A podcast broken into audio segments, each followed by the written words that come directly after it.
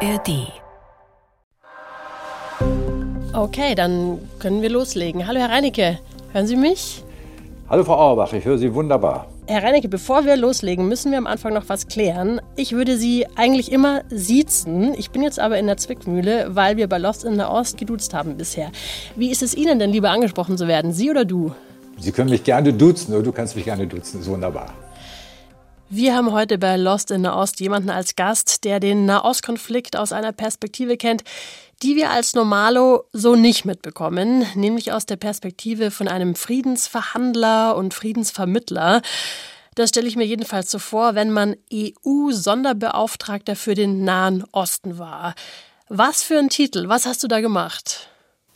Also der Titel ist unendlich lang, EU-Sonderbeauftragter für den Nahostfriedensprozess. Das kann man ja kaum aussprechen. Auf Englisch ist das ein bisschen einfacher, das heißt EU-Envoy. Und ich habe da für die 27 europäischen Staaten gemeinsam in den Verhandlungen gesessen im sogenannten Nahost-Quartett. Das waren die Vereinten Nationen, das waren die Amerikaner, das waren die Russen und das waren die Europäer. Und da die Europäer nicht alle 27 da sitzen können, hat man sich eben darauf geeinigt, dass es einer macht und das war eben ich. Deswegen will ich heute mit dir besprechen, wie geht Diplomatie im Nahen Osten? Bist du bereit? Können wir loslegen? Ich bin bereit, wir können gerne loslegen. Hey, das ist Lost in der Ost, der Podcast zum Krieg in Israel und Gaza. Es ist gerade sehr schwierig, den Überblick zu behalten und zu verstehen, was passiert. Mein Name ist Christine Auerbach und wir sprechen hier in diesem Podcast mit den KorrespondentInnen der ARD und mit anderen ExpertInnen zur Lage in der Ost und über die Hintergründe, damit ihr euch nicht mehr lost fühlt in diesem Thema. Die Fragen haben wir unter anderem aus Direktnachrichten und Kommentaren von der NewsWiki auf Instagram und aus euren E-Mails. Vielen Dank dafür. Es ist Freitag, der 24.11., 14.15 Uhr deutscher Zeit. Ann-Kathrin Wetter ist leider krank, deshalb hört ihr mich an dieser Stelle, Christine Auerbach. Und wir sprechen heute mit dem Diplomaten Andreas Reinecke, der unter anderem Sonderbeauftragte für den Friedensprozess im Nahen Osten der EU war. Wie ist denn das unter Diplomaten? Sieht man sich da oder duzt man sich da?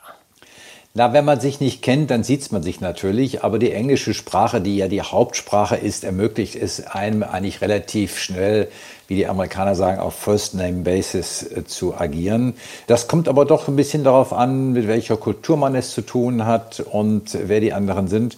Und man darf auch sich nicht täuschen lassen, dadurch, dass man vielleicht auch sich mit Vornamen anredet oder duzt, heißt das nicht, dass man dann automatisch immer bessere Beziehungen hat, aber es hilft in der Regel natürlich doch. Wie ist es denn im Nahen Osten? Ist es eher du oder eher sie? Was ist da deine Erfahrung? Also in Israel ist, ist es eher formlos wie in den USA. Und in der arabischen Welt ist man aber eher förmlicher. Man trägt auch immer Anzug, Krawatte, dunkler Anzug für den Mann und auch für die Frauen entsprechend gekleidet. Also da ist man schon sehr viel formbetonter, da die natürlich auch Diplomaten sind und im internationalen Kontext arbeiten, ändert sich das allerdings auch. Auch dort ist man dann relativ schnell beim Vornamen. Seit heute ist ja jetzt dieser aktuelle Deal zwischen Hamas und Israel in Kraft. Also ich erkläre noch mal kurz, was da ausgehandelt wurde. Seit heute früh gibt es eine Feuerpause und in wenigen Stunden sollen auch die ersten Geiseln freikommen im Austausch gegen inhaftierte Palästinenser. Du warst jetzt bei dem Aushandeln des jetzigen Deals nicht dabei, aber bist ja Diplomat. Was muss denn ein Diplomat an sich haben, um so einen Deal aushandeln zu können? Er muss als erstes mal gute Kontakte haben. Und das kann man hier vielleicht mal nachspielen, was das wahrscheinlich geheißen hat. Denn als feststand am 7. Oktober, was für furchtbare Folgen das hatte und dass eben auch so viele Geiseln in den Gazastreifen verschleppt worden waren, versucht man natürlich irgendwie mal zu klären und irgendwie in Kontakt zu kommen mit den Leuten. Und so banal es klingt, man braucht zunächst mal eine Telefonnummer. Die Israelis werden sicherlich Telefonnummern gehabt haben von den palästinensischen Gegenüber an den Grenzübergängen. Aber die Frage ist, so furchtbar das klingt, lebten diese Israelis überhaupt noch? Waren die Nummern irgendwo hinterlegt oder waren die auf ihrem Telefon? Hatte die irgendjemand? Und wenn man da wirklich eine Nummer hatte, hat auf der anderen Seite jemand abgenommen oder waren die nicht vielleicht auch irgendwo längst verschwunden, weil die natürlich Sorgen hatten, dass sie demnächst ins äh, Feuer geraten würden. Also die Frage, wo finde ich überhaupt jemanden, wird auf einmal ein richtiges Thema. Und so ist es wahrscheinlich auch hier gewesen. Dann haben die Israelis sich sicher überlegt, wenn ich über unsere bisherigen Kontakte nicht an die Hamas herankomme, wie mache ich denn das sonst? Und dann guckt man, wer ist denn möglicherweise ein bekannter, ein bekannter Partner oder Staat, der hier diese Kontakte haben könnte. Und dann ist es hier wahrscheinlich Ägypten gewesen, denn Ägypten ist ja auf der anderen Seite im Sinai und hat dort Kontakte zu den Hamas. Dann ruft man dann an bei den Ägyptern. Natürlich muss man da auch jemanden kennen. Es gibt also einen israelischen Botschafter in Kairo, der kennt sicherlich einige Leute. Die Militärs, die israelischen und ägyptischen, kannten sich auch untereinander. Und dann, wenn man eine Telefonnummer hat oder eine persönliche Nummer, dann weiß man eben auch nicht, ob da irgendjemand anruft, denn die rechnen natürlich auch damit, dass sie möglicherweise geortet werden über einen Telefonanruf und dann selbst ins Feuer geraten. Also das kann eine richtig komplizierte Operation sein, überhaupt erstmal diesen Kontakt aufzunehmen. Aber es ist tatsächlich so, dass, dass man dann losgeht und, und Telefonnummern sucht. Also ist dann nach all den Jahren in diesem Konflikt nicht schon irgendwie so, so geebnete Wege, die man dann einfach wieder gehen kann? Also hier ist ja das Problem gewesen, dass Israel und Hamas keine offiziellen Beziehungen hatten. Sie haben sicherlich Beziehungen, man nennt das die sogenannte Arbeitsebene, also da, wo der tägliche Kontakt irgendwo ist. Da gab es sicherlich äh, Kontakt. Aber die Frage ist, ruft da noch jemand an? Also mir ist es selber mal im anderen Kontakt an der Situation so gegangen. Da hat man mir Notfallnummern gegeben für eine Schwierigkeiten. Und als ich dann da angerufen habe, waren alle abgetaucht. Und dann stehen sie dann da und probieren sämtliche Nummern und denken, verdammt nochmal, irgendjemand muss doch mal abheben. Und wenn sie aber keinen haben, dann müssen sie es eben anders probieren. Gehen wir mal einen Schritt weiter. Also es muss ja jetzt dann so gewesen sein, irgendwann haben die sich erreicht und wie geht es dann weiter? Also sagt man dann irgendwann an dem und dem Tag, trifft man sich, setzt sich an den Tisch oder was sind dann die nächsten Schritte? Hier ist es sehr viel komplizierter gewesen und eigentlich ein typisches Beispiel, denn offensichtlich hat es nicht über Ägypten funktioniert, so wie ich es gerade gesagt habe, sondern über Katar. Zu Katar wiederum hat Israel aber keinerlei politischen äh, Beziehungen. Also musste man jetzt irgendjemanden finden, der äh, Kontakt zu Katar aufnehmen kann. Also man sucht dann nach internationalen Partnern. Also dann sucht er erstmal die Leute, die man selber gut kennt. Also Israel hat dann gesagt, fragen wir vielleicht Deutschland, ob die gute Beziehungen haben. Aber die deutschen Beziehungen zu Katar sind also spätestens seit der Fußballweltmeisterschaft sehr angespannt, so dass man gut. wahrscheinlich den nicht genommen hat. Also hat man sich dann andere ausgesucht. Also so ist man dann hingegangen und dann sitzt man auch nicht direkt am Tisch sondern dann fangen auch die an zu telefonieren. Dann gehen die also auf die äh, Vertreter von Hamas in Katar zu und sagen, können wir mal miteinander Kontakt sprechen, besprechen die Lage, wie geht es. Da muss man auch erstmal die Fakten klären. Auch die Leute müssen erstmal die Fakten klären. Wo sitzt denn überhaupt unser Hamas-Ansprechpartner in, in Gaza? Kann ich den telefonisch erreichen von Katar aus? Und überhaupt erstmal Klarheiten schaffen. Das kann durchaus einige Tage dauern. Und dann fängt man an zu überlegen, wie kann überhaupt ein solcher Austausch in Frage kommen. Dann geht es eigentlich erst richtig los. Aber das, was ich gerade geschildert habe, kann Tage, und wenn man Pech hat, auch mal Wochen dauern. Also viel Vorbereitung. Welche Rolle Katar im Moment spielt, dazu haben wir auch eine eigene Folge gemacht, unsere letzte Folge. Da hat uns Thilo Spanhill, der Korrespondent für die Region, eben erklärt, dass Katar seit Jahren dabei ist, sich einen Ruf zu erarbeiten als Vermittler für die Konflikte in der Region oder sich diesen Ruf vor allem erarbeiten will. Am besten noch mal reinhören in die letzte Folge in der ARD Audiothek. Wie wichtig sind solche Vermittlerstaaten denn, würdest du sagen? Diese Vermittlerstaaten sind enorm wichtig. Denn wenn man, wie im Falle von Hamas oder auch äh, Hisbollah, die Organisation als Terrororganisation bezeichnet und die Kontakte abbricht, hat man eben keine direkten und muss also dann Rückgriff nehmen, auch andere. Wir haben das bereits auch gesehen im Verhältnis zu den Taliban in Afghanistan. Da ging es auch über Katar.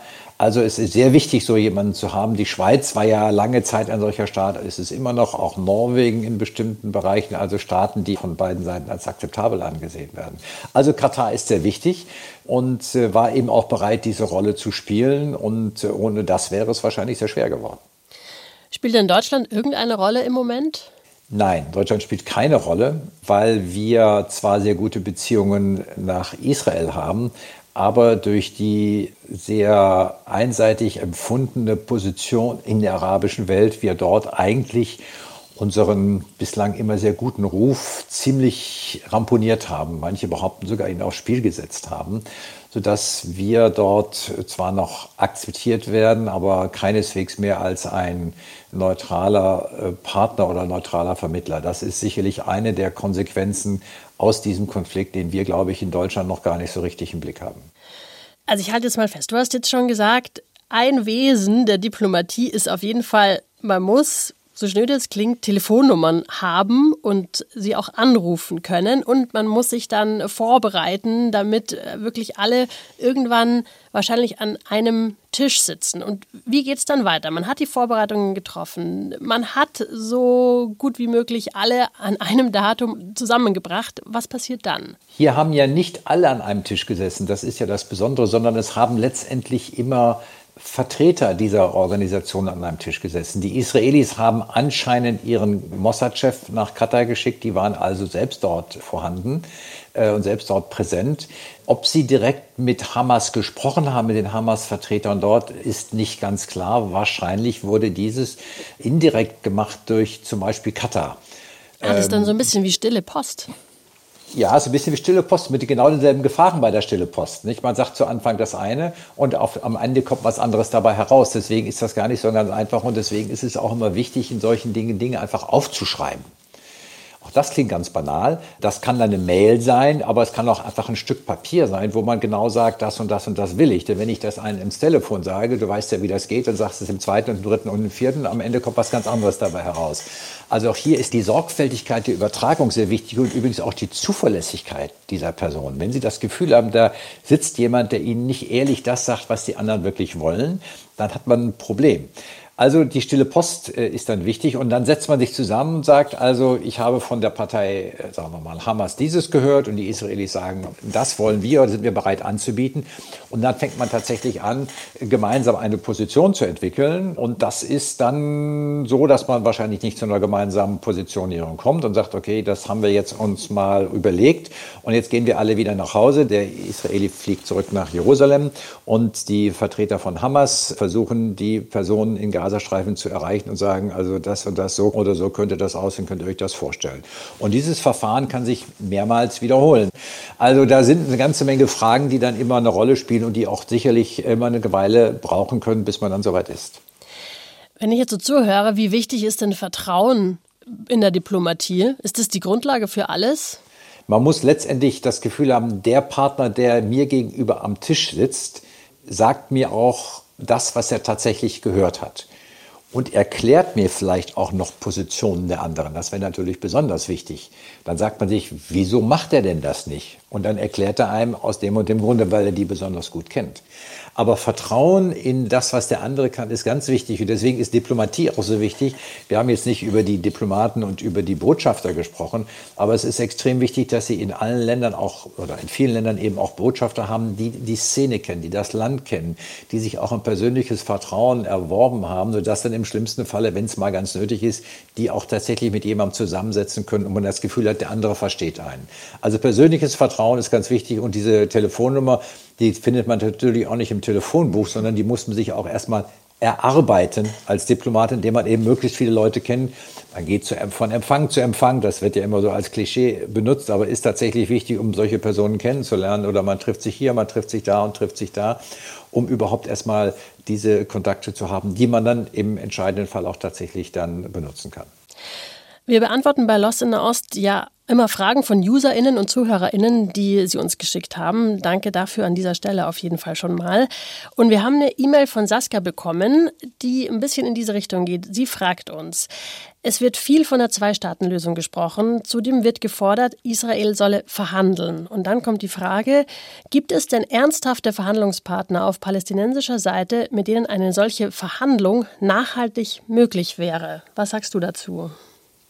Also es gibt natürlich ernsthafte Verhandlungspartner und derjenige, der im Augenblick dafür in Frage kommt, ist der Präsident der palästinensischen Autonomiebehörde, das ist Mahmoud Abbas, der Präsident. Das Problem, was sich dort allerdings stellt, ist, wie viel Vertrauen genießt er in seiner eigenen Bevölkerung, um einen möglichen Vertrag auch tatsächlich durchzubekommen. Da sind wir wieder beim Vertrauen. Hinsetzt, wir beim Vertrauen, aber beim Vertrauen gegenüber den eigenen Leuten jetzt. Bei Mahmoud Abbas ist das jetzt schwierig, weil er schon lange an der Macht ist. Es hat keine Wahlen gegeben und die palästinensische Autonomiebehörde ist auch nicht besonders gut im Regieren im eigenen Land.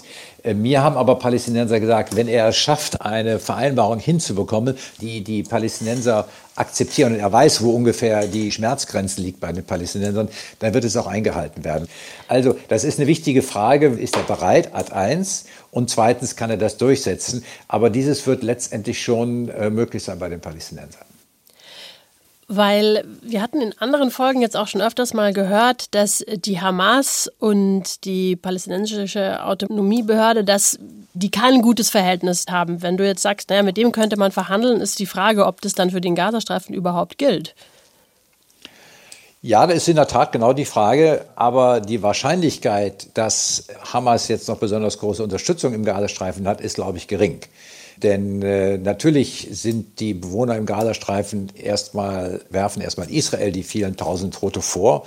Alle sie wissen natürlich auch, dass der Verursacher Hamas ist und schon vorher war Hamas ja in seiner Popularität sehr stark gesunken. Also wenn Mahmoud Abbas als Partner einen Vertrag hinbekommt, der Gaza, Westbank und Jerusalem beinhaltet und letztendlich die mehr oder weniger bekannten Elemente der Palästinenser als Ergebnis hinbekommt, dann werden die Leute auch im Gazastreifen ihn akzeptieren und dieses Ergebnis auch unterstützen.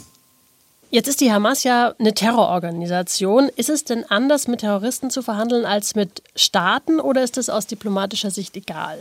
Dazu gibt es zwei Antworten. Hamas und übrigens auch die Hisbollah im Südlibanon sind Terrororganisationen und wir haben sie auf eine Liste gesetzt und das heißt in der Praxis, dass man mit ihnen nicht redet und nicht reden will, weil man sie isolieren will. Das ist die eine Antwort. Also man verhandelt nicht mit Terrororganisationen. Andererseits sieht man, dass die jetzt aber einen großen Einfluss haben, weil sie eben mit diesem furchtbaren Massaker den Krieg vom Zaun gebrochen haben.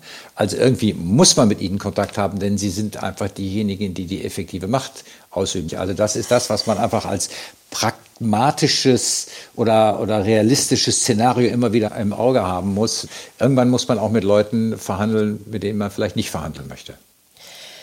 Also ich fasse mal zusammen, was wir bisher hatten, was ich jetzt mitgenommen habe aus deinen Erzählungen. Also Diplomatie ist auf jeden Fall Handwerk. Also man äh, braucht äh, Telefonnummern, man muss Klinken putzen gehen. Im besten Fall erkennt man sich schon ganz lange und hat auch Vertrauen aufgebaut.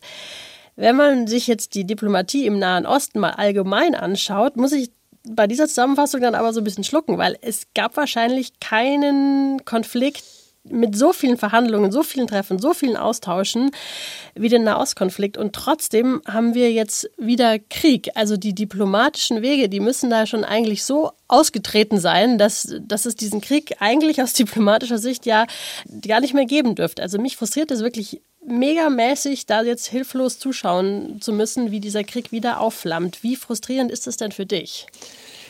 Ich habe mir in meiner Laufbahn verboten, frustriert zu sein. Das klingt jetzt vielleicht ein bisschen komisch, wirst dich wundern. Aber man kommt mit Frustration nicht weiter. Man ist natürlich enttäuscht. Genau, aber, aber du, du kannst es dir verbieten, frustriert zu sein. Aber wie machst du es dann, nicht frustriert zu werden? Ganz einfach, indem man immer wieder Lösungen suchen muss. Und du wirst sehen, dass in vielen Konflikten Diplomaten auch immer als ewige Optimisten dargestellt werden, weil man sieht, man muss, man muss eine Lösung haben. Wenn ein Unternehmen zahlungsunfähig ist, dann sagt man, okay, jetzt machen wir das zu und dann geht es in die Insolvenz, die Leute werden entlassen, kriegen Arbeitslosenhilfe. Das kann man aber bei einem Staat nicht machen. Und da eben Konflikte und Kriege unendlich viel Leid haben und natürlich auch Auswirkungen sogar bis zu uns nach Deutschland haben, muss man also irgendeine Lösung finden. Deswegen ist es immer wichtig, immer wieder neu zu denken. Und gerade diesen Palästina-Konflikt hat man das tatsächlich bei vielen Situationen gemacht. Die Verhandler auf beider Seite übrigens, auf palästinensischer und israelischer Seite, kennen sich seit vielen Jahrzehnten Jahrzehnten.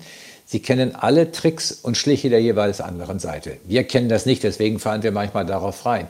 Die wissen ganz genau, wenn der eine dies sagt oder andeutet, was der andere meint. Also insofern sind die Pfade ausgetreten oder vielleicht würde ich mal so sagen, sie sind sehr gut beleuchtet. Zumindest für diejenigen, die sozusagen in dem Licht stehen. Die anderen, die das nicht sehen, verpassen eine ganze Menge und das ist häufig eine Gefahr für uns. Was meinst du mit die anderen? Sind es dann ja so solche Vertreter wie du, die von der EU dahin geschickt werden? Naja, äh, so Leute wie ich, die das länger Zeit machen, haben das inzwischen auch verstanden. Aber wir bereiten das ja nur vor. Entscheidungen treffen Leute, die, die da vielleicht nicht immer so tief drin sind und die man erstmal davon überzeugen muss, dass dieses oder jenes eben mal ein Problem gewesen ist. Also auch die Aufgabe von uns Diplomaten ist eben, die Entscheidungsträger in Deutschland, in Brüssel auf die jeweiligen Verhandlungsszenarien und auch die Verhandlungsgeschichte aufmerksam zu machen und sie auf diese Fallen hinzuweisen, damit man da nicht reinfällt.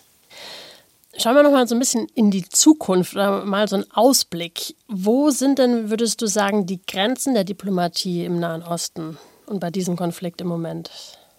Die Grenzen der Diplomatie im Nahen Osten und überall sind da, wo man schießen will. Wenn geschossen wird, ist es ganz schwierig. Gegen Waffen kann ein Diplomat nicht anreden. Aber die Erfahrung ist immer, irgendwann werden die Leute das Schießen leid. Und dann ist wieder die Stunde der Verhandler, der Diplomaten gekommen. Das haben wir jetzt eben in dieser speziellen Situation bei der Geiselfreilassung und auch der Freilassung der palästinensischen Gefangenen in israelischen Gefängnissen gesehen. Also, aber wenn irgendjemand sagt, ich will jetzt schießen, hast du als Diplomat keine Chance. Aber die Zeit geht dann in der Regel immer wieder vorbei und dann fängt man wieder an.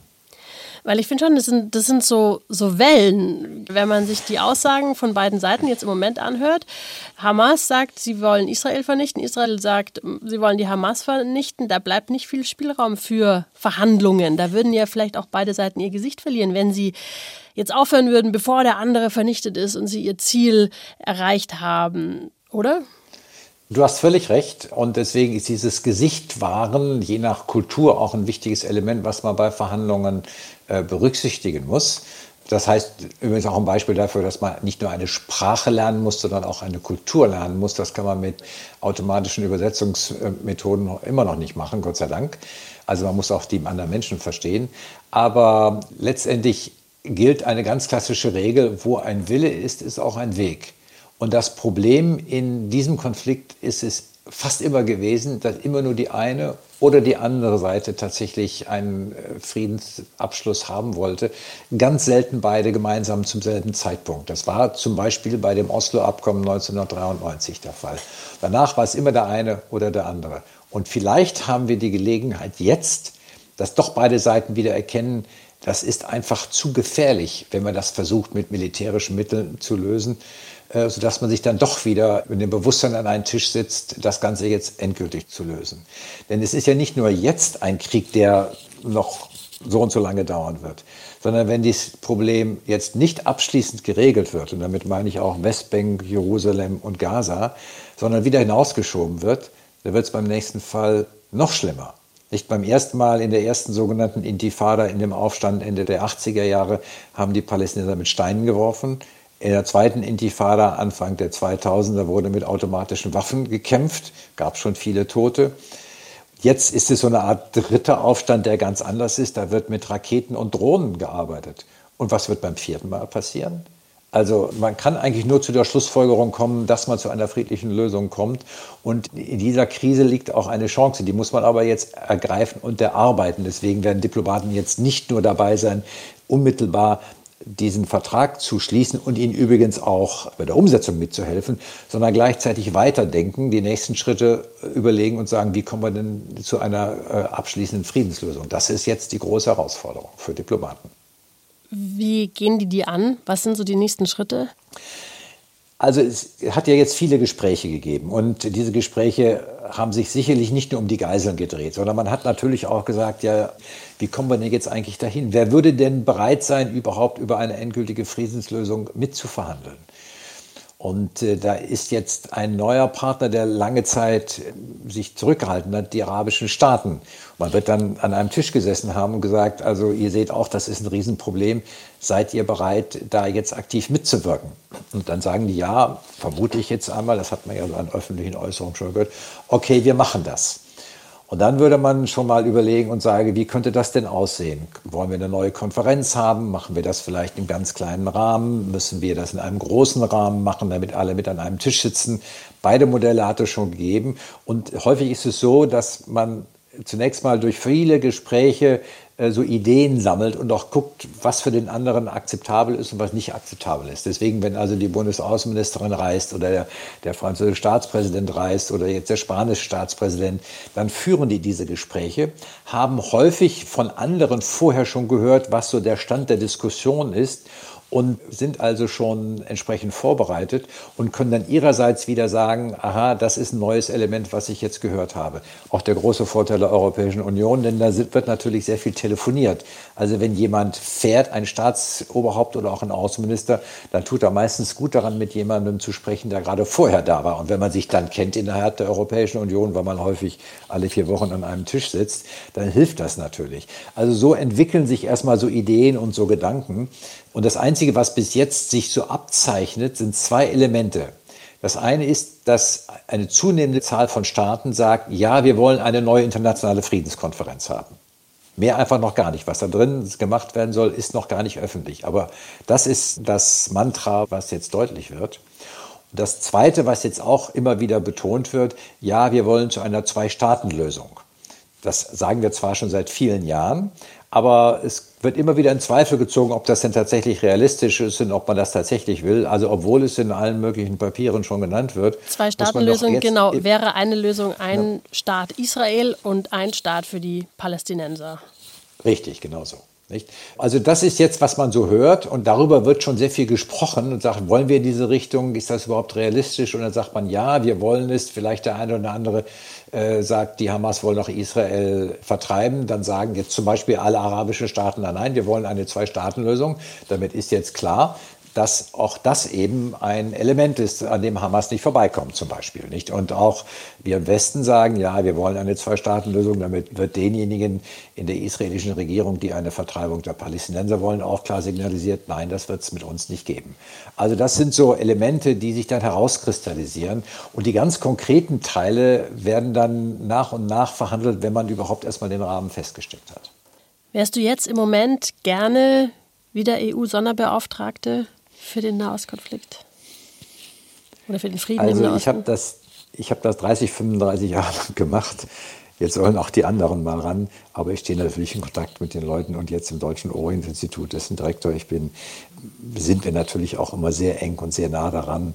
Und äh, von daher gesehen, ich hoffe, dass meine Nachfolger es besser machen als ich und dann tatsächlich zu einer Friedenslösung äh, bekommen. So würde ich es mal formulieren. Danke dir. Ist auch sehr anstrengend. Darfst nicht vergessen, es ist sehr, sehr zeitintensiv, auch emotional nicht einfach. Es dauert, kostet sehr viel Kraft und sehr viel Zeit. Danke dir. Gerne. Uns hat noch eine andere Frage aus der Community erreicht, und zwar, welche Rolle eigentlich die Türkei und ihr Präsident Erdogan im Nahostkonflikt spielen und wie sein Besuch in Deutschland zu werten ist. Und unsere Kollegen vom Podcast 11KM, der Tagesschau-Podcast, haben sich mit genau dieser Frage schon befasst und deswegen hört gerne dort mal rein. 11KM findet ihr, wie ja auch Lost in Nordost, in der ARD-Audiothek und überall, wo es Podcasts gibt. Die Folge haben wir euch auch in den Show Notes verlinkt. Und wenn ihr eine Frage an uns habt, die wir hier besprechen sollen, dann schickt uns doch gerne eine Direktnachricht an die NewsWG auf Instagram oder per E-Mail geht das auch an lostinnerost.br.de. Die E-Mail-Adresse, die posten wir euch auch nochmal in die Show Notes. Lost in der Ost ist ein Podcast von BR24 und dem ARD-Studio Tel Aviv in Zusammenarbeit mit der NewsWG, die Nachrichten auf Instagram macht. Das Redaktionsteam dieser Folge waren Anna Fabik und ich, Christine Auerbach.